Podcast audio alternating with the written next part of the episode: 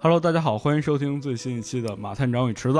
那这期节目呢，我们想聊一个，依然是这个恐怖漫画家啊系列啊，。没错对，咱之前也聊过这个伊藤润二了，啊，对，之前咱聊过伊藤润二了，这是大家可能一个记忆犹新的一个恐怖对漫画家，还有一个叫日野日出日，而日日，对，这咱也聊 了，这个可能相对有点变态啊，这个嗯大家可能听都听了啊啊，那么不今只是相对有点变态，啊是非常之变态，非常之变态啊啊。对今天。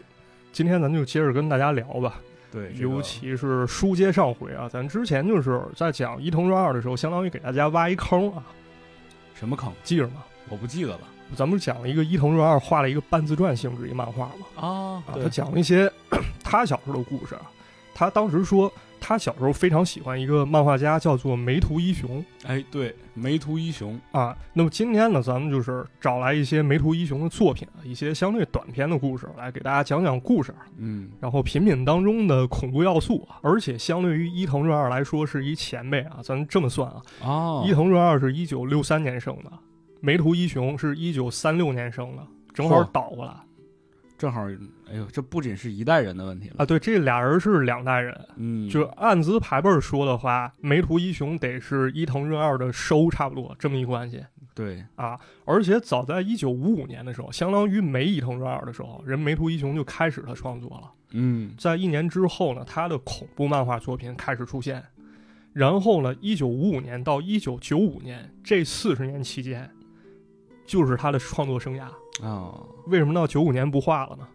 怎么着，我出生了。啊，你出生了他就不画了， 因为这一年呢，梅图一雄他以腱鞘炎为由，他不画漫画，我理解有点像半退休了，可以干点自己喜欢的事儿。是，而且这个腱鞘炎这个问题，大家伙儿也能理解吧？现在大家伙儿都有这个鼠标手之类的啊对啊，你要画时间长了，你像经常握笔，可能这个确实手腕儿不太舒服。是是有这问题啊，但是他此前创作的漫画可以说有很多脍炙人口的作品啊哎，很经典的作品，啊，像知名度最高的，我觉得可能是《漂流教《室漂》流教室》啊，对，这嗯环环相扣一个长篇啊。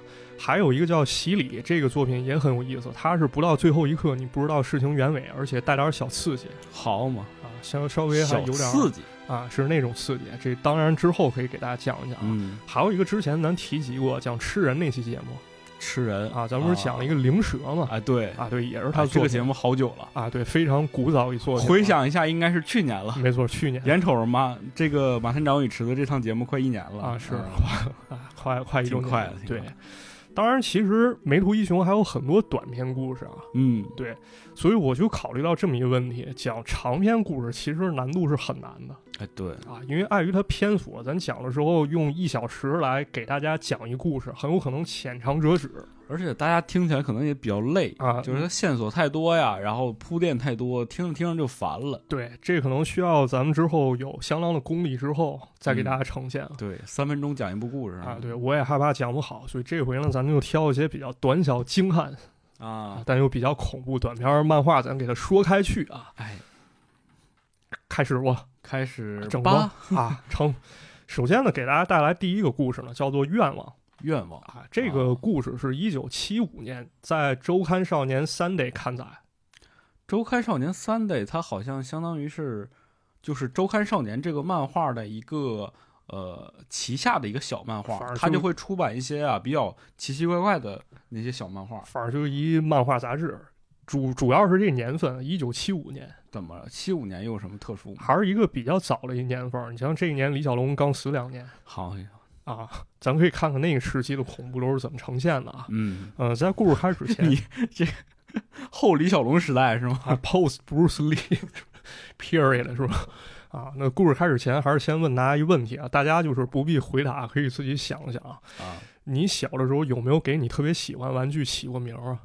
起过，起过叫啥？啊不叫哎高兴叫连连、没有，爱爱、就就熊呗，熊是吧？就叫熊是吧？嗯，啊，因为它是个老鼠，是是一耗子，你给人起起一熊是 吧？对，嗯，是一猫，你给人起名叫二狗子是吧？对对对，都这种，啊是，反正咱这故事其实跟刚才聊的这个童年回忆可能有点关系，嗯，它也发生在一个小朋友身上，咱们就管这小朋友叫小明好了叫小明，啊，怎么老是小明？小明、小红啊，嗯这小明呢是日本一普通小学生啊，跟咱小时候吃生活差不多。课堂上好好听话啊，回那家那可不一样，那可不一样。课堂上从来没好好听过。表面上你要上课好好听话，课下认真完成作业，团结同学，回家孝敬父母 嗯，啊。小明差不多也是这么一孩子啊，你摸摸你自己的良心。反正我不是小明啊。但是小明的生活呢，他比较特殊啊，因为他比较孤僻，他没朋友，啊，非常孤独。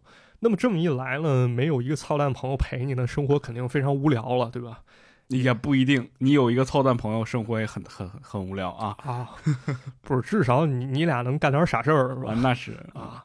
但小明就不一样，你看他学校没人陪他玩儿啊，也没人陪他干坏事儿。那回到家里呢，那爸妈就关心你有没有完成作业啊，今天有没有认真听讲啊，哎，老师有没有表扬你啊？啊，对可能就这些事儿，反正家长可能好多都这样吧，他不关心你真正烦恼是什么。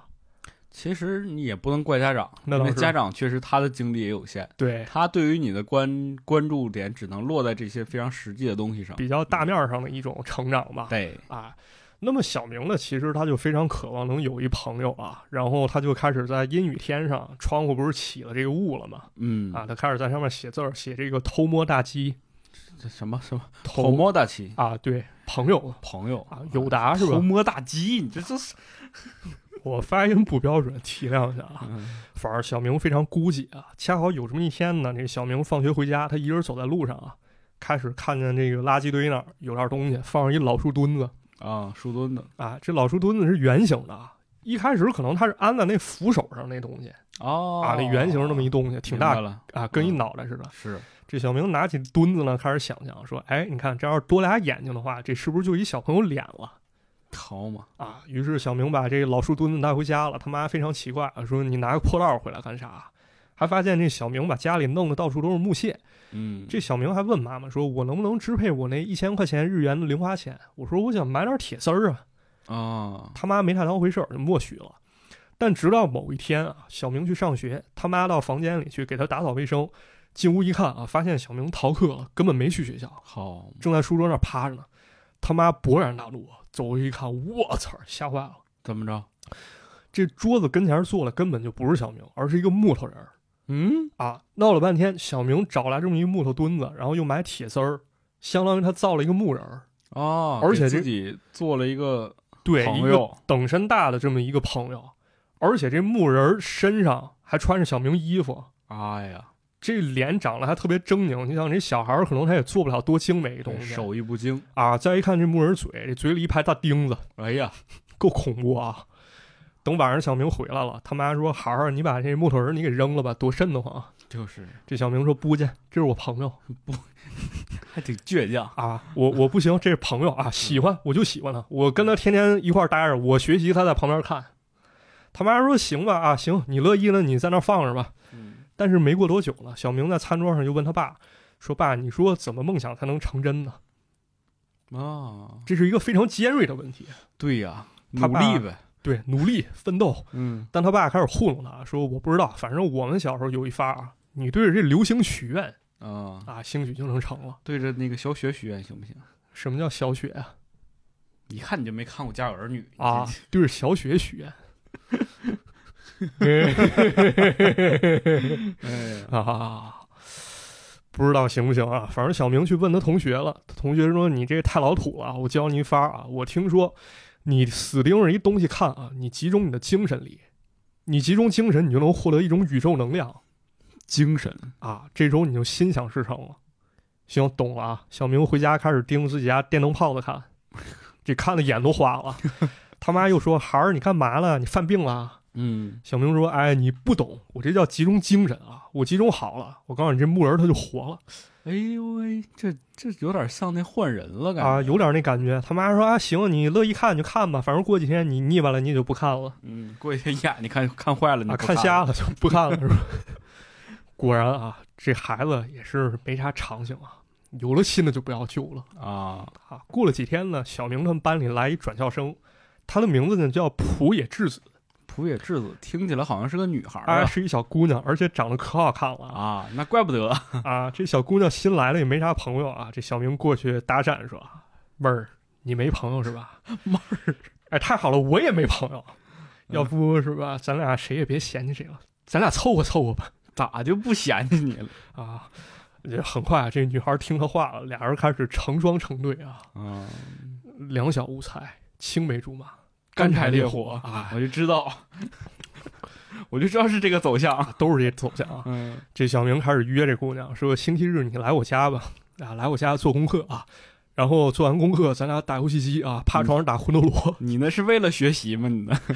不是那年头没魂斗罗啊，但是姑娘也同意了啊。嗯，但小明一回家呢，又看到那木头人儿在那儿直挺挺跟那儿戳着啊，哎，这什么破玩意儿？当时我怎么做这么玩意儿，跟个妖怪似的，埋汰死了。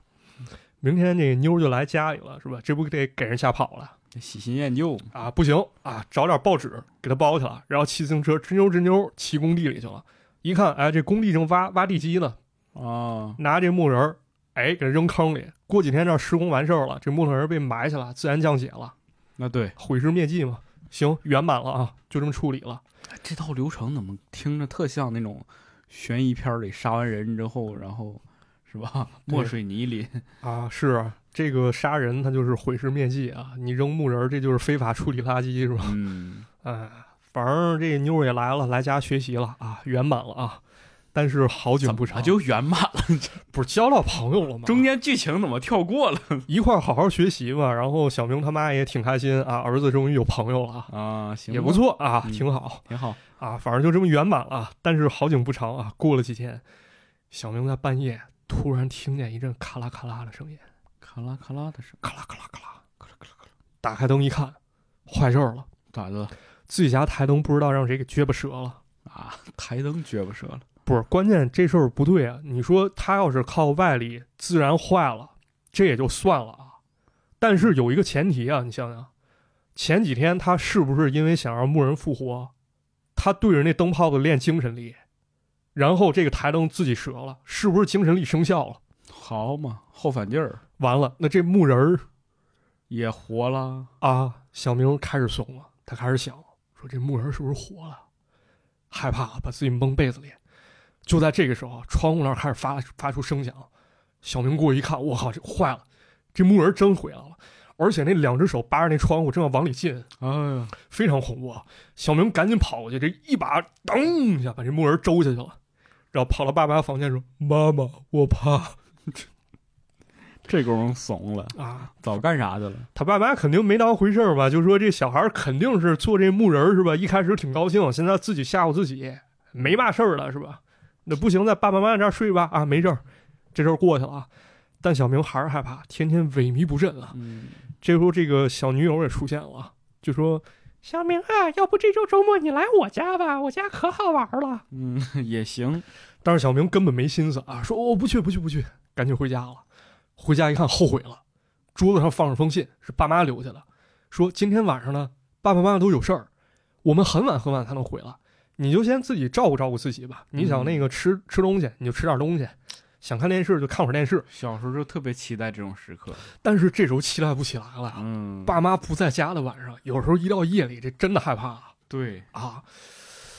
完了，今天晚上还恰好下起大雨来了，哎呀，电闪雷鸣啊了。天时地利人和呀。啊，对，这小明赶紧上楼，啊把门窗锁好，他怕这木人趁虚而入，潜入家中啊。对呀、可是到了最后一间房间，就是他自己房间，小明正要去关窗户，这时候发现凳上坐着一人儿，好嘛，那人缓缓回过头，一看就是那木人狰狞的那张脸。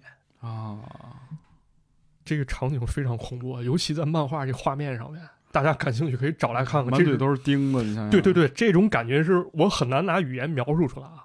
这木人看见小明，一下扑上来了，然后抱着小明又亲又啃。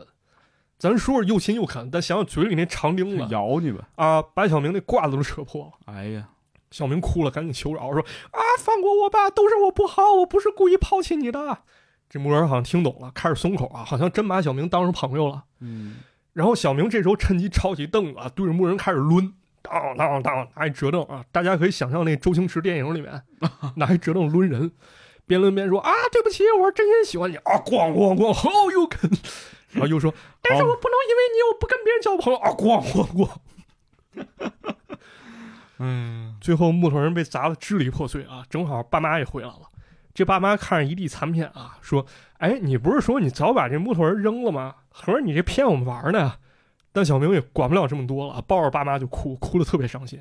故事结束了，哎呀，有点意思啊，有点意思，你知道挺像那个安娜贝尔的，啊，有点那感觉是吧？嗯啊，就尤其好多恐怖片儿，像什么鬼娃恰吉是吧？啊，对，啊，经常是拿童年时一个这个玩偶什么的嗯，啊，给它加到里面，作为恐怖桥段出现尤。其就是你说那一段说满，一回头发现那个那个木儿坐在那个凳子上等着他时，就特别像安娜贝尔在那个摇椅上，啊，对对对，安娜贝尔看着你笑那那脸真的是嗯，挺恐怖的啊，是，而且就是好多这种传说也是跟小时候玩具有关。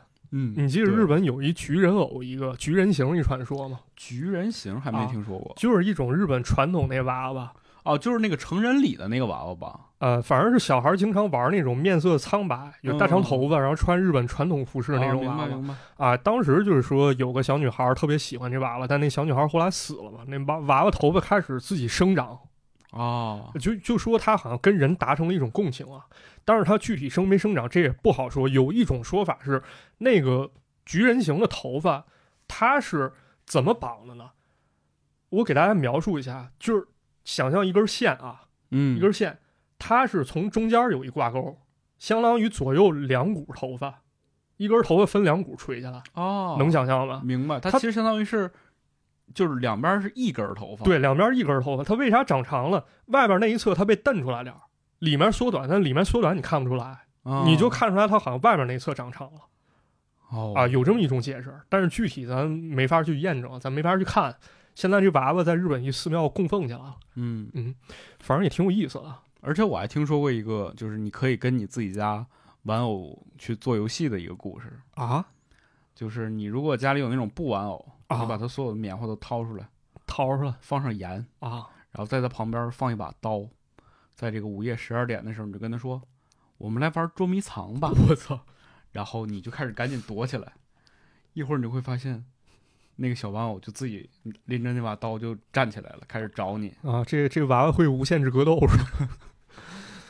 这个前提就是说，你要先先说我们开始玩吧，捉迷藏，我先当鬼，然后我抓你，然后你我就抓你，如果我抓到你， 我就把你对，然后你就去拍他，说哎，我找到你了，然后现在换你抓我，啊！嗯，就是我抓住他，好好了，游戏结束，今天就玩到这儿了这个这个传传说，在很多地方、很多论坛上有人具体的玩过，啊，嗯，但是我忘了这个怎么破解方法了，是吧？所以说大家不要去玩啊不要了，去玩儿，别玩儿啊！反正那个漫画里还有一刻就是挺戳我的啊，挺让我觉得背后发凉的是什么？就是下雨当天，小明去各个屋关窗户那块儿，嗯，就你自己一人儿，你在屋里待着，你不知道你没关窗户会不会已经进来人了这个吧，也得分，你要住楼房吧，确实不好进来，啊？不是我，我给你讲一事儿啊。那时候我小时候在我奶奶家，我爷爷奶奶出去了，到楼下打麻将去了。嗯然后那是晚上我自己待着，我爷爷奶奶家那门儿吧，它不好关，它不是说往里一拉它能直接碰上。嗯，他是得先把那个锁舌给它弄回去，然后把门掩上以后，它弹出来才能锁上。啊，然后我就是那天晚上没锁好门儿，然后我再去门口检查的时候，啊我发现那门儿是大开的好，啊，我就不知道那门儿开了多久。然后我把门关上以后，突然一阵后怕起来，我就就这屋里，对我就害怕已经他妈有人进来了，正在哪屋猫着，比如在柜子里猫着，然后晚上睡觉过来把我掐死。 哎呀，就这这个样小时候还是想象力太丰富，是挺丰富，尤其这作品其实也是啊，就是它其实挺贴近一个小孩胡思乱想那感觉，对。是吧？挺挺好玩儿，挺其实你要这么一说，我突然间反应过来，就感觉他这个人偶到底发生什么事儿了吗？也不一定，未必他没准他就是他自己的这种臆想，或者是这种他小孩儿那种就是奇怪的那种奇思妙想的作祟，对然，后最后把他给砸烂了。是奇思妙想，再加一点愧疚感吧，因为咱人其实说不好听，可能都有点喜新厌旧这种情绪，那是肯定的，有了新的就不要旧的，对，有了听到新节目就不听老节目，有了新的女孩就就跟她聊天就不听我们节目了，说谁呢？没说你，我我们都是比较正直的人啊。嗯啊，反正大家可能也也会这样吧，就是咱想想，尤其那个咱们现在录节目的时候是过节啊，嗯，过节有时候就会想一些小时候的事儿，可能咱们小时候有一些比较好朋友、好哥们儿，你可能也很久没联系了啊，你这话题太沉重了，别太聊沉重了，咱咱接着下讲一啊个，嗯咱接着讲，咱咱给他讲一操蛋吧。我怎么老听操蛋的？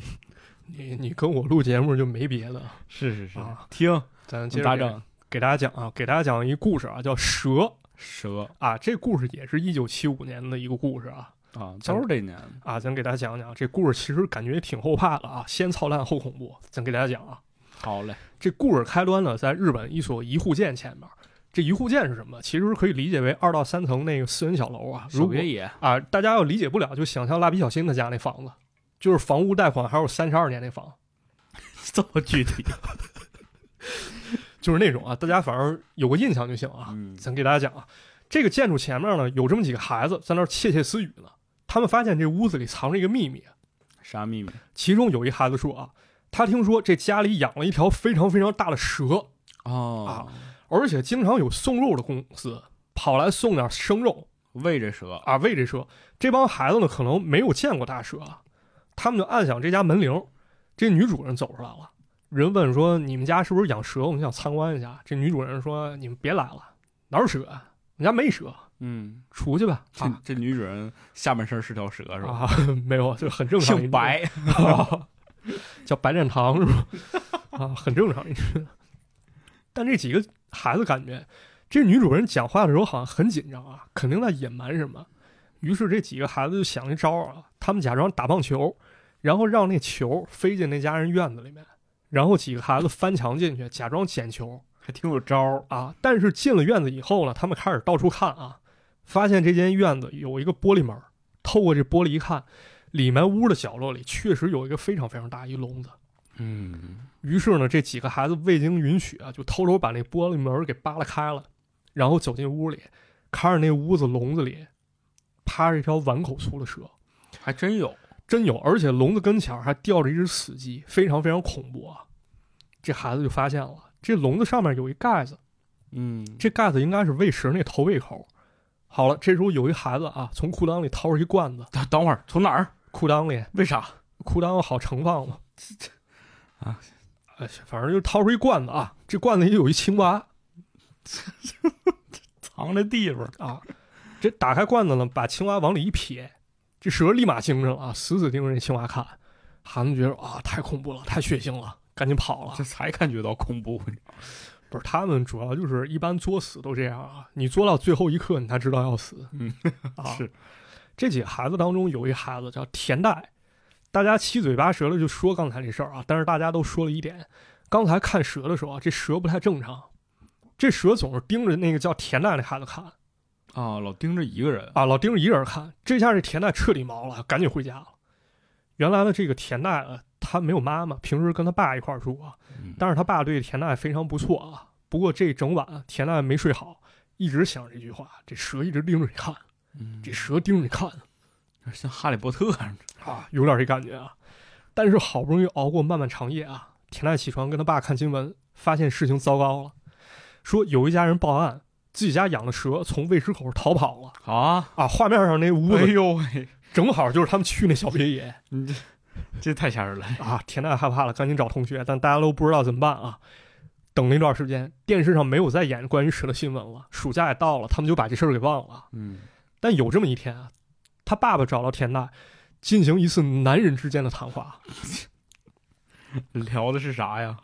因为田娜的妈妈在田娜刚出生的时候已经去世了。嗯，然后他爸爸对田娜特别好，一个人照顾她。但是前段时间呢，爸爸在外地跟一个叫叶山香的一个女人相好了，因为害怕孩子抵触啊，就没跟她说。啊，你给找一后妈，啊，正好这段时间呢，爸爸要从东京去九州公干，然后田娜又在放暑假阶段，就说趁这个机会吧，我我去一趟，然后把未来妈妈带回来，然后大家相处一段时间，你嗯感觉怎么样、啊？要对你好的话，可能那个大家再好好相处；嗯要不好的话，咱再磨合，咱再想别的法儿。不好就把你扔，什么爸爸？找一媳妇儿不容易，你这败家孩子还不还 还没相中，你这 不不能这样。嗯，不过这个田娜挺高兴啊，哎，我要有妈妈了。对，于是呢，交代完事儿以后，他爸就出差了。临走时嘱嘱咐他啊，说你记着把这门窗锁好啊，然后我通知一大婶儿，这大婶儿会定期过来给你做做饭，然后打扫打扫卫生啊，啊，照顾照顾你。但她不会经常跟你住啊，她就对事儿过了。嗯，说完，爸爸就走了。田代自己在家啊，然后拿着爸爸留下来这个零用钱，开始瞎寻思嗯，哎，这回好了，可以买四驱车了。啊，但是还担心一问题啊。到了晚上，田代听见有人敲门儿，他过去问谁呀、对方说：“我叫叶山香。啊，这不”是、哎，这不是是新妈妈名儿吗？嗯啊，对方又说：“孩子，我很不舒服，赶紧让我进来吧。”田娜就把门开了，她发现啊，这门口确实站着一女人，穿着和服，脸白白的，但是浑身湿漉漉的。嗯田娜赶紧问说：“哎，我爸爸呢嗯？”她新妈妈说：“啊，爸爸在外地还有事儿啊，我先回来看看你。”结果我来的过程当中呢，我掉沟里了，好嘛，浑身都湿了。说好孩子，赶紧让妈妈进来，赶紧歇会儿吧。嗯于是呢，田娜把妈妈带到家里啊，然后非常贴心给准备一被窝。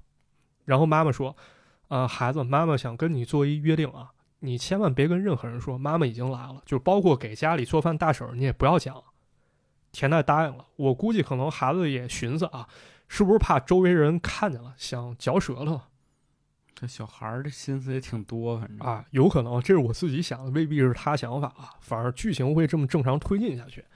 聊完了这些呢，田娜也回屋了，但是她发现啊，有一件事儿不正常，她养了很多鸟，但这鸟不停的在叫，她也没当回事儿。第二天呢，这大婶儿过来打扫卫生了，然后劈头盖脸骂了田娜一顿，说你这臭小子，你看这冰箱里乱七八糟的啊，我准备的鸡蛋全都没了，是不是你这操蛋孩子扔着玩儿了？ 啊，还有啊，家里就你一个人住，你怎么在客房铺了一个新被窝啊？你这不找事儿吗？给我添加麻烦。我给你做了点饭啊，别的我就不管了，哪儿凉快哪儿歇着去吧。这大婶说话太平了。啊，这田娜一脸懵逼，操，这不是我干的。他走到客房啊，发现非常惊悚的一幕，他妈从房顶上的壁橱钻出来了。他说：“这块儿光线暗，以后我就睡这儿了。啊，”就日本，它不是有那种壁橱吗？嗯，就是哆啦 A 梦睡觉那地方。哆啦 A 梦睡觉那上面儿，对，那上面还有一格子，对，他妈是直接把那格子撑开，然后直接露出一脑袋太吓 人了。啊，极其哇可怕。这一幕真的，我看到这个画面也是，是吧？嗯他还说：“孩子，我特别高兴，我就是为了这个特意来跟你一起生活的。我现在有点饿了，你给我买三斤牛肉回来呗。”啊，田娜有点慌了，赶紧出去了。回到家，回到家的路上啊，他就听见街坊邻居讨论，说附近有野狗死了，嗯，这野狗是被勒死的。被勒死你想想，什么动物能把野狗勒死？蛇呗，啊，对蛇啊。田娜一回家啊，赶紧锁上门窗，跟他妈说：“妈呀，不好了，附近闹蛇。啊，”他妈说：“啊，你锁上门也没用，我告诉你吧，这个蛇这种动物啊，可牛逼了啊！只要有一个特别特别小空隙，它就能钻进来。对我给你演示一下啊，哎”然后说：“牛肉买回来了吗？啊，嗯，买回来了，抓起牛肉嗷一口吞肚子那里了那是，啊。”然后说：“宝贝儿啊，以后咱俩就好好生活吧。你爸回来以后，你也别告诉他我在家里啊。”你要说漏嘴了吧，我就把你的事儿给你抖了出去。你之前不小心把一蛇给放出来了啊，嗯都是你干的。都是你干的，田娜只能故作镇定啊，跟他妈一块儿看电视。这电视又放新闻了，说附近找到蛇蜕下来皮了，说蛇在蜕皮的时候会食欲食欲大增啊，嗯，但是附近可能没吃的。电视台怀疑这蛇可能已经饿死了，所以大家千万不用再担心了，没事儿啊，散了散了散了是，大家是不用担心了，啊！田娜现担在心得了，担心，啊，这时候妈妈又说了，说我又想吃东西啊，我好饿。田娜说：“妈呀，不行啊，爸给我留那点钱早花光了。”这时候他妈瞥了一眼，看见笼子里鸟，一把抓起来，把那鸟给吞下去了。吃完鸟啊，他妈又开始回头看着田奈，开始流口水。嗯，田奈怂了啊，赶紧逃出门。这时候他妈终于现了原形了，就是那条大蛇，然后开始追杀田奈。这时候呢，一辆汽车飞驰而来，咔一下把那蛇给压死了。正好啊，这车上走下来了，就是田奈他爸。他爸一把抱住孩子，说：“孩子，你你怎么在外边待着呢？”嗯，说爸爸为了不让你久等啊，我们提前回了，来看看吧，这就是你未来妈妈。这时候田娜彻底吓懵了，车上走下来那女人跟那蛇变的妈妈一模一样。故事到此结束啊，但我估计田娜这个孩子可能一辈子都有心理阴影了，哎呦我的天啊！可怕吧？哎，但你说这蛇也挺厉害的，它怎么就知道人家长什么样了？成精了呗。嗯反正不得不说，就是这个故事，在一个方面，我觉得刻画非常有意思啊，特别让人想起来小时候干了操蛋事儿以后，然后心里愧疚，老藏着事儿那感觉对。但还有一方面就是对于后妈这个事情，啊。嗯、小的时候其实我们好像在影视作品当中也经常能够看到那种恶毒的后妈形象。对，对，有一段时间，其实我感觉好像社会上有一种风气，就是为后妈平反。啊，你你记不记得有一段时间是这样的？因为那个大家伙儿在电影视作品当中看到的那种后妈，都是那种特别狠毒的，对，然后社会上就觉得这个就是你要你要鼓励大家伙儿再婚嘛，所以说就开始为后妈平反。但是这个我感觉就特别像一个小孩子，他对于后妈的那种就是狠毒和罪恶的想象。对，有有那种感觉。反正我小时候那时候开始，就是有一些开始，对，就池子刚说为后妈平反的一些作品，嗯我印象比较深的是看过一韩国人写的一个小说，他是一小孩儿看的读本儿，他是讲一小男孩儿妈妈没了以后，爸爸找一新妈妈，然后还带了一个小妹妹回来，嗯然后这孩子就把失去母亲的那种痛苦发泄在后妈还有妹妹身上，然后老欺负妹妹。但是没想到呢，那个后妈对他真的特别好，然后他还老气他后妈，嗯，最后就是终于后悔，就发现那个就其被实感化了。对，其实爸爸也有选择幸福的权利，然后新妈如果对自己不错，也完全可以接纳的。是啊，挺嗯挺有意思，就是还是很正面，很对很很感动一个作品，是，但这个故事在最后一瞬间确实挺吓人的。很吓人。嗯然后有这么一点还值得给大家考据一下，跟大家分享一下吧，就是蛇女这元素。，蛇女。蛇女，刚才嗯之咱前们我不也说了吗？姓对白，啊，《新白娘子传奇》，嘿嘿嘿嘿，西湖美景三月天嘞，百年修得同船渡。我呀也是一不留神没控制住他，对不起大家。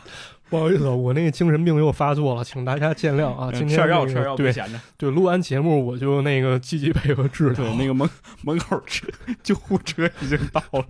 医生拿着电棍就等我了哎呦我天，太吓人了。啊！咱说正经的啊，就是博君一笑啊。那个白娘子这故事可以说是源远流长啊，啊，对，变化也很大，而且大家也喜欢，啊非常喜欢，而且传到过日本啊，传到过日本传到过日本啊。。咱先跟大家说说国内的吧，就是咱们熟悉的白娘子，可能还是看那《新白娘子传奇》那电视剧，就是那嘿嘿嘿那个，对对对啊，嗯可能就是白素贞和许仙前缘未了，然后白蛇修炼成人形，跟许仙相爱。但是法海觉得这不行啊，这是非颠倒，人妖不分对法海你不懂爱。啊！最后一番波折之后呢，终于感动上天啊，皆大欢喜，皆大欢喜。嗯但是呢，这个《白蛇传》的故事啊，大概是在清朝后期，其实才有了正式的名字。清朝后那很晚了。对，在之前唐朝呢，其实有一个类似人蛇相恋一故事，嗯，但是跟这个《白蛇传》非常非常不一样，这事儿极其恐怖啊！跟大家讲讲，说有一男的呢遇见一个绝色美女，然后跟她对饮三天，对饮三天喝酒，喝多了也不知道干啥了这这怎么 这这男的也是有毛病，就就喝酒。啊！但是喝完以后干了啥不知道，回家以后变成了一泡水儿，就剩一脑袋了啊，啊！闹了半天就是那美女是一蛇精，这故事就是唐传奇《白蛇记》。这是真头一回听说。对，它的主题是什么？就是人和妖之间交媾相恋不会有好下场。啊啊，是这么一主题。但是呢，经过不断的发展呢，这个《白蛇传》就是咱们现在看到这版本了，在明朝末期大概定了型。这里面的法海呢，其实是一个正面人物，他强调的也是人不能太好色。嗯，终于到了清朝初期呢，白娘子才开始成为了正面人物。哦啊也就是说呢，一开始故事强调的是人和妖不能共居，嗯发展到后面主题开始变更，才开始到了咱们现在所歌颂的这种妖身上带的人性，追求美好的爱情追求平等。啊。不过到了江户后期了，人日本人也喜欢模仿咱们国家小说，写他们故事。其中呢，就有这么一本著作啊，叫《雨月物语》。雨月物语这本书其中呢，改编了咱们国家《警世通言》白娘子永镇雷峰塔这么一故事。啊，就是这个。对，它保留了枝干啊，但是替换了部分的故事情节和人物，最后起了一个特别有日本风情的名字，叫叫《啥？蛇性之银听起来这这部电影不错，》啊，这有点意思啊，花与蛇那感觉是吧？嗯但是这个查资料过程中，我就想一问题啊，为什么蛇会跟银联系到一块儿？这是为什么呢？这个个人认为啊，它可以用很多角度去解读。我这儿也查到了一些说法啊，有人想到的是宗教概念啊，嗯，这个佛教当中说蛇，特别是毒蛇啊，它是一种象征。这毒蛇虽小啊，但是能让人陷入无边的痛苦。嗯，那是譬如这个《楞严经》里面有这么一句，给大家念念啊：“常观淫欲，犹如毒蛇，如见怨贼。”嗯啊，就是这个隐喻啊，就跟毒蛇一样，它可能是有一种隐喻。这个佛教呢，传播到咱中国，然后日本也有传播，很有可能把这种宗教的意味给它对传承下来了。嗯是啊，这是一种解释。还有一种解释呢，说这可能是人们对蛇形象的一种隐隐喻哦啊。为什么呢？这个蛇的嘴啊，大家想象一下，这蛇嘴它能张得很大，而且里面有獠牙啊。嗯它非常像民间一个传说的专有名词，这拉丁语我不会念啊，大概是 vagina 挺 dentata，好翻译过来我知道啊，翻译过来叫长有牙的阴道。哦二零零七年的时候拍了一恐怖片儿，不知道大家看没看过，叫《阴尺》，我看过， 看过吧？啊，讲有了幸看过，是居吧然？哎呦我啊的天，，他讲的就是这么一故事，也就是说，对于蛇形象的一个隐喻非常吓人啊，你说是不是？其实有点像啊，嗯然后呢，类似的故事啊，很多地方其实都有。它是对于性冲动的一种恐吓，认为蛇口是有牙齿女阴的象征，而且呢，蛇脱皮象征一种再生，所以蛇代表着恐惧，也代表着增值。那么说到增值呢，那就是跟生繁殖殖可是能吧有关啊嗯啊，大家如果感兴趣，我给大家推荐一篇论文啊。这篇论文是台湾省的一个学者写的，他叫做陈延阳，他写了一个叫《白蛇传》故事的宗教学诠释，很有意思啊。嗯，而且值得一提的是，这篇论文的指导老师，也就是我心目中台湾省研究魔神仔第一人林美荣老哦师。林美容，啊，林美荣老师嗯，啊，老但朋友了，神交已久啊，特别崇拜他。嗯是的，那么说完一些考据呢，大家可能也听累了啊。那么下面咱再给大家讲一故事吧，可能稍微长点儿，我也不知道我能不能给大家讲详尽、讲的精彩啊。来，但是呢，还是要讲这故事叫《婴儿少女婴儿少女》啊，一九六七年一作品啊。终于不是武器年了，啊，他也出过单行本儿。为什么要讲他了？因为伊藤润二在小的时候，他姐姐把这本书买过来，作为生日礼物送给了年幼的伊藤润二。哦，从此呢，伊藤润二认为啊，这个漫画奠定了自己哥特恐怖的一种印象哦，恐怖启蒙，啊，一个非常非常重要的作品啊，所以值得。尽管我可能讲的不好，但是还是想拿来给大家讲一讲啊。没事儿，别谦虚，啊，讲我是讲的真不行，就是写文案的时候我我非常痛苦啊，咱还是给大家讲讲啊。嗯，这故事讲的是啥呢？故事的女主角呢是一个小女孩，叫叶子叶子，啊。这叶子长得气度不凡啊，非常非常漂亮。但是在此之前呢，她过着非常颠沛流离的生活，啊，不是在孤儿院待着身世不幸，啊，就是被刻薄的人家收养，有时候吃不饱，穿不暖这不跟三毛似的吗？啊。但是有这么一天啊，她站在一个大宅子门口，回想着过去的悲惨经历。但是从此之后，她再也不会贫穷了，因为她找到自己失散已久而且非常非常有钱的家人了。嗯，这一大宅子还真是一三毛的故事，啊，但是他三毛那不是他他亲生父亲嘛，那那啊姓吴那吴吴子福先生，对，啊，这整个大宅子全是他家的。进去以后呢，叶子他爸表示非常亲热，带他到处看啊。这家呢，整个一看啊，就是一欧洲古堡那种感觉，嗯，就跟那恶魔城差不多，啊，面积巨大，墙上挂的全是古董，嗯，家具摆放非常非常讲究，上层社会。上啊，上郭流，郭敬明看了都说 好啊，就这种感觉啊。不过这个时候呢，叶子失散多年，妈妈从里屋走出来，穿着一身和服，脸看着很憔悴。等会儿欧洲古堡他怎么穿一和服？而日本人，哦啊，，日本人喜欢欧洲风情挺好，啊，那杂糅嘛，是吧？很好。挺好，这妈妈穿着和服啊，看着很憔悴，看见叶子迎了过来，但是嘴里喊着一陌生名字：多玛美，多玛美。嗯，叶子很吃惊啊，为什么妈妈会把我认成其他人呢？这时候爸爸赶紧打圆场，哎，很累吧？啊，洗个澡吧，休息休息。嗯，这叶子呢就在浴缸里泡着，开始想刚才这事儿，越想越奇怪。可是就在这时候，浴缸水面上突然浮现出一张人脸，操！这是我洗澡时候最最经害常，怕一事儿，两腿之间哦出现一张人脸，我的妈呀！ 吭哧一口。这这这段剪了吧，太不雅了。然后这人脸马上消失了，叶子吓了一跳，想想是不是我太神经质了。很快夜幕降临了，叶子躺在床上，久久不能平静，毕竟太激动了。命运的逆转啊，一下这成一玛丽苏剧本了。嗯 那你是要你你睡得着吗？开始凡尔赛了，啊，是吧？就在这时候，叶子突然感觉这个家好像不太对付，感觉啊有人在偷看自己，是这是一种非常非常微妙的感觉啊。人是有这种第六感的，，对就是别人看你的时候，你是有感觉到的，对，就是你有时候你没有证据，但是你就能感觉心里发毛。嗯，这叶子就有这感觉，但是他胆儿肥，他出屋开始到处看，胆儿太肥了，太肥了。这时候发现啊，他那妈妈就是比较怪异那妈妈，端着一盘子，盘里面装的全是剩菜剩饭，然后走进一小屋。这叶子紧跟着他妈妈，就想看他妈干啥呢。嗯，发现他妈进屋以后呢，打开了一个佛龛上的门，里面是一佛像，然后他妈把盘子摆到佛像前。拜佛，但是奇怪了啊，你说拜佛，咱应该先拿这个新鲜的食物给佛，然后给剩饭，对，，哪儿有给剩饭供奉给佛祖的？这妈妈走了之后呢，叶子溜进这房间，打开佛龛一看，盘里东西都没了这么快，啊！这家有点问题啊！第二天早上，这叶子起得很早啊，她寻思，我不熟悉家里情况，我是不是四处可以看一看啊？嗯，这时候她看见她爸的屋里是一个很大的书房，就走进去了。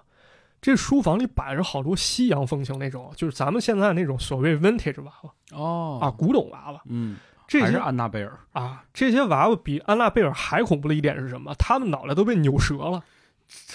这家就是变态这，这甭家想这这家是什么 怪兽电力公司？就是这叶子害怕了，走出书房，然后又看见昨天晚上来过供佛像那小屋，没想到啊，他妈在佛前正在那儿跪拜呢。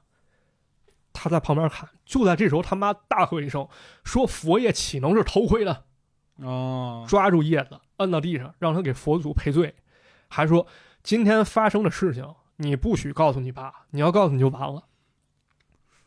嗯就这两天经历事情是不是过于丰富过于恐怖了，啊？要素过多，嗯但是这还不算丰富了啊。到了晚上，叶子在床上睡觉，天花板上突然掉下来好多虫子，哎呀，不行特别恶心。不行，不行他吓了一跳，赶紧喊爸爸。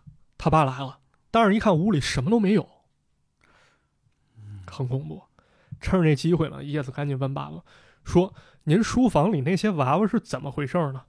他爸说：“哈哈，是你小时候玩过的呀。你 等会儿你这个哈哈很灵性啊，”啊，这爸爸不是正常人啊，就是我这个看漫画的时候，他肯定没有读音和语气啊，但是你看这行字儿的时候，啊不知道是翻译还是什么原因，你就感觉这个东西特别诡异、特别是啊刻意，而且阴阳怪气儿的那感觉。对，你小时候玩过的，啊，对，然后他爸就走了，这下傻逼了，这家里是不是没正常人了？这叶子没法啊，只能躺床上接着睡。这时候感觉身体不对啊，好像自己身旁躺着一东西，啊，有过这感觉吗？你要家里养猫，可能有这没感有觉没有，别别别告别让我想象这种不事是儿，我，我是有这感觉。我每天早上起来，我家猫都是跟我背靠背睡卡帕 上，啊，卡帕背靠背。但是你要家里没有猫的话，这是不是就恐怖了？对，这叶子掀开被子，噌一看，一大旁美人儿，不是，旁边躺着一婴儿，嘴里叼着一奶嘴儿。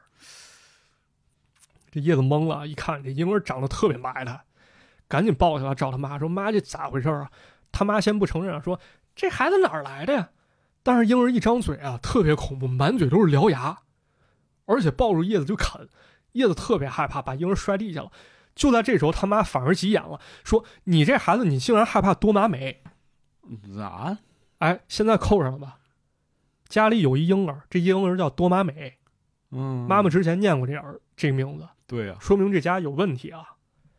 这时候爸爸闻讯赶来，看到这一切，然后开始训他妈说：“你不是说这孩子五年前你就送到孤儿院里了吗？现在为什么又出现在家里？你是不是在佛堂上挖了一暗道啊，？”通过这些话啊，咱们可以想象，首先第一点，这婴儿不正常。不正常，你想，五年前就送到孤儿院里了，说明五年前他就出事了。从五至年少前他啊就是婴儿，啊，现在还是婴儿。第二，那佛堂上饭到底让谁吃光了呀？肯定不嗯是佛祖啊！他在那藏阴暗道偷偷养着这婴儿，他妈赶紧求情啊，说这孩子太可怜了，每天只能生活在天花板上，这叶子就问了，说：“爸，这婴儿是我妹妹吗？”他爸说：“不，这婴儿是你姐姐。哈，之前我不愿告诉你，是我怕你吓了，但总有一天我会把她轰走。”但是叶子刚来这家，不知道这意味着什么。他做了一个非常错误的决定，他想照顾这个姐姐，其实就是那婴儿，然后借此缓和爸妈之间的关系。但是呢，这个婴儿少女就这姐姐，越来越恐怖。有时候她会把叶子衣服撕得粉碎，有时候溜进家里一个野猫，这婴儿一口把那猫咬死。有时候在楼道上撒玻璃球，让叶子栽过去。嗯，这好像是一恶魔。终于有一天啊，他爸面色凝重，跟叶子说：“门口有一包裹，你帮我把它扔了。”这叶子想都没想啊，就把这包裹拎起来，还挺重，就撇垃圾箱里了。但回了家，他妈跟疯了一样，说：“多妈美不见了。”他爸这时候微微一笑，战术后仰，说：“啊，我给他送回孤儿院了。”嗯，嗯，到此为止啊，日子开始平静了几天。但是没过几天，叶子开始发现自己家附近有好多小的脚印儿，那种小婴儿的脚印儿。哎呀，而且他妈好像疯了啊，一直在缝一个玩具熊。终于有一天，叶子睡不着觉，他还是在担心，决定出去溜达一圈儿。他发现自己门口放着妈妈缝的那玩具熊，然后捡了起来。这时候碰见他爸了，他爸把他叫到房内，告诉他一个真相，说其实那天你扔那包裹里面放的就是你姐姐，现在你妈已经病态了，都是这个该死的婴儿害的。嗯，这叶子说：“不可能啊，这周围最近咱家附近出现了婴儿的脚印，这是不是姐姐了？”他爸赶紧说：“你是不是精神恍惚了？赶紧回去睡吧。”但是叶子刚走啊，非常恐怖一幕出现了，那个玩具熊自己站起身来，然后接近他爸背后，开膛破肚，伸出一只手，然后熊的脑袋也掉下来了，就是那张婴儿的脸。嗯，第二天他爸失踪了，然后婴儿站在叶子门口，他妈知道以后赶紧抱住婴儿，然后跑回到自己房间里，然后叫来叶子，跟他家一佣人，一个老婆婆，说爸爸不想见到佣这个婴儿，所以自己出门了。现在他他的房间有点东西要收拾，你们得帮我搬点东西。他们把一个非常沉重一个中世纪那种骑士铠甲扔到地窖里，然后锁上门了。家里人都一个招儿要啊，不就都扔是一招儿，对， 毁尸灭迹啊！就在这时候，这婴儿开始说话了，他跟他妈彻底成了一家之主，然后叶子沦为灰姑娘了啊啊，把她送到阁楼上生活。这个所谓的姐姐，就这婴儿，有时候会给自己化妆，穿漂亮衣服，但是看见镜子里丑丑陋脸，会大发雷霆，然后想尽各种办法折磨那叶子。终于呢，看着那婴儿老是折磨叶子，他家那佣人那婆婆也受不了了，她不想天天跟一恶魔生活，就带着叶子偷偷跑回乡下了。在乡下这个过程中呢，叶子认识了佣人婆婆家孙子，一个帅小伙，俩人在乡下呢过了一段很快乐的生活。但是呢，这里面还是有一个可怕细节啊。叶子当时来的时候带了一旅行箱，但是这旅行箱后来发现的时候破了一大口子，啊，里面东西不见了，好像有东西藏在里面，然后跑出来了。这时候呢，叶子去参加了一个祭典活动，他看见一个非常小又熟悉的身影在人群中溜来溜去。这个小人儿就是那可怕的婴儿。这时候婴儿已经完全疯了，他把叶子抓起来，说：“你有点姿色，你就开始勾引男人啊！我现在要让帅哥讨厌你。”哎，但是第二天呢，叶子发现自己躺在家门口，他跟帅哥说婴儿来了，大家都不相信，觉得是叶子产生了幻觉。于是呢，为了安抚叶子啊，这帅哥决定带叶子去查一查婴儿的身份。他们就来到了叶子当时出生的那个妇产医院，找到了当年接生那妇产科医生。医生说：“您放心啊，叶子，其实你就是你父亲亲生女儿。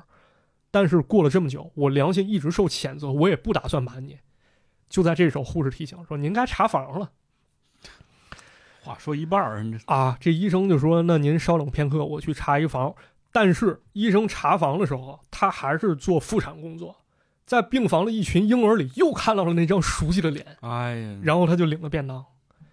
唯一的线索断了。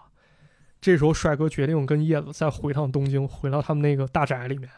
结果这时候发现，叶子妈妈正抱着那可怕的婴儿，这玩意儿真是阴魂不散啊！这他这瞬间移动啊，啊，于是帅哥开始暗中调查，还跟那婴儿交朋友。但是呢，这婴儿在暗中呢也在威胁叶子。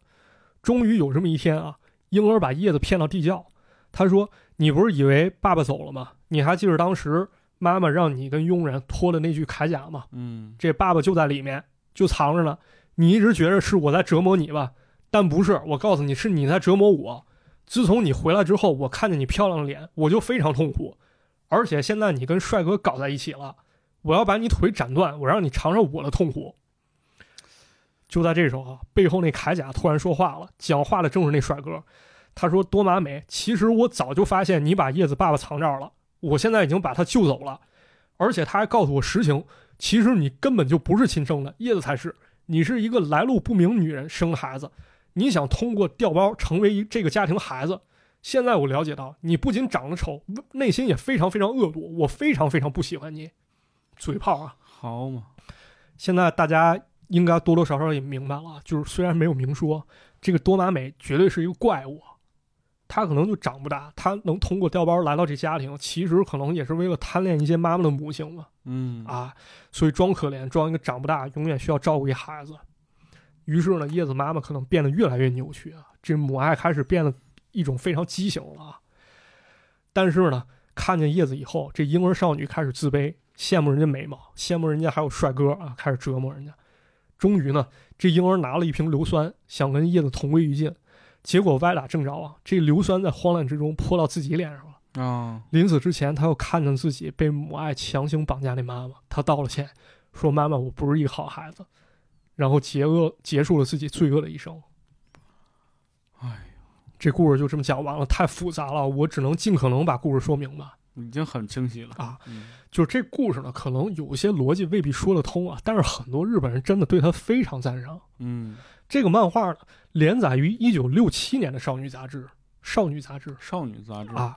我也能理解啊，为什么当时伊藤润二的姐姐会把这漫画推荐给伊藤所润二以是不是是他在少女杂志上看的啊，很有可能他姐看过，而且我还把这杂志内页找着了一些啊，有日本网友分享了，这上面有讲穿搭的，哦， 还有当时上映的爱情电影叫《西迪》，一个介绍。这婴儿少女在这杂志中显得非常非常狂野啊，太牛逼了！对呀，包括在社交媒体上，有一些日本朋友人看了2009年那孤儿院那电影，哦，他说：“哎，这不就是咱们对婴儿对少我女吗？”你讲的时候我就想说，但是咱没有直接证据，就是说孤儿院真的参考了婴儿少女。啊但是在此之前呢，婴儿少女就被改编成了同名电影，虽然评分很低，改动也很大，但是如果你想看一看这种类型故事，而且有独特口味儿，嗯，你不是特别介意所谓的评分，你就想来从中找点乐趣，还是可以去看看的是啊，有点意思。总之呢，这故事当中可以说充斥着很多恐怖元素啊，太多了，比如说那个哥特式那个大宅啊，这在对伊藤润二看来是启蒙，还有那种扭曲那种婴儿啊，嗯这些元素其实跟好多电影可能有共同之处啊，比如咱能想象到这个罗斯玛丽的婴儿，哎还有这个鬼娃恰吉，但是啊，婴儿少女的诞生其实比这个咱刚说那两部电影作品要早，哦，还是很厉害了。梅图一雄很有才华太有才了，啊，很好玩啊，很好玩，很好玩，哦可不可不好玩，可啊不好玩，玩，好玩，哎，嗯好玩，好玩。嗯，这故事挺吓人的，啊，不知道大家喜不喜欢，我是尽可能去给大家讲一下。当然还有很多我很喜欢的作品，有长篇有短篇，将来有机会还是可以跟大家再分享分享是嗯那梅图一雄，说实话确实是个非常厉害的漫画家，啊。嗯，而且这老头儿还挺有活力的，特别好玩儿是吗？啊，一个开心老头儿，啊，老头儿还在吗？啊还在还在还哦，在。那可以就是他跟伊藤润二其实私交还不错，伊藤润二去过他家几次，啊。挺好。你他说这几个漫画家他们之间，你说会不会有一些特别有意思的故事呢？啊，反正我觉得其实挺有点共同点吧，他们在制造这种挺恐怖东西，但本身还是挺欢乐一人。对，我觉得这些人其实他内心应该都是挺善良的。都是挺善良，他只不过就是可能想找点刺激，或者说嗯通过这个给大家制造点恐怖，让大家去从另一个角度认识这世界了对啊。对，今天推荐的是这个《梅图一雄》这啊三个故事。梅图一雄嗯，还是希望大家呢听了我们的这个讲解，也推荐大家去看一看这个原著的漫画。没错，嗯，如果你看完之后呢，觉得有一些特别有意思的点和你的一些新的发现呢，也可以在评论区给我们留言，然后我们大家伙儿一起讨论一下。没错，嗯，咱增加一些咱们其他更多的见识吧。啊，对，是。那这个关于梅图一雄的故事呢，如果大家喜欢，我们以后还会继续讲给大家。哎，嗯，那这期节目就先到这里了。啊就先到这里了。然后节目结束之前呢，再跟大家说一个事儿啊，嗯啊，就是咱们大家可能听节目啊，我不知道大家会不会像我一样有一个习惯，就是我可能固定听一节目，但是我不会去关注。但是呢，最近我也开始有意去点一些关注了，因为首先第一点呢，就是能够确实第一时间接收到信息啊，它一更新，尤其是像一些平台啊一些平台会有推送。啊，它会有推送，你会第一时间知道，可能这周你刚好需要，你就能听它了是的，啊。还有一点呢，可能也是 对，也是对于我们这档节目的一个帮助，啊一因个为支持吧。订阅数这个东西，其实在很多平台上它是影响到你这个节目的曝光量的。没错，对，然后同时在我们去想和其他人做一些合作的时候，这个也是一个非常硬性的数据。对，所以说，如果大家喜欢我们这档节目，并且想支持我们的话，呃，你不需要去一定要去打赏，或者是一定要怎样，那就欢迎大家听完节目觉得好，那就关注这档节目。哎，咱用个几秒钟点点关注就行了，咱哎咱也不劳烦大家干别的，就在此先谢过大家了，感谢大家这么长时间支持，然后提出批评意见，然后我们改正，反正大家其乐融融，这一快一年了吧，反正也做这节目快真的非常非常开心啊是的，啊，收获了很多朋友，也自己长了很多知识啊，然后反正挺快乐的，就挺开快心乐加的愉快吧，嗯，然那后就还是希望大家能够关注啊点击订阅关注我，无论是 这个按钮叫什么名字，那啊大家一定要关注我。啊是，那行，那其实我们这档节目呢会在各大音频平台上线，哎欢迎大家多留言、哎啊，嗯，然后多转发，哎多订阅。啊，多订阅啊那这哎期节目就先到这里了，啊，先到这里，我们下期节目再见，下期再见，拜拜。拜拜。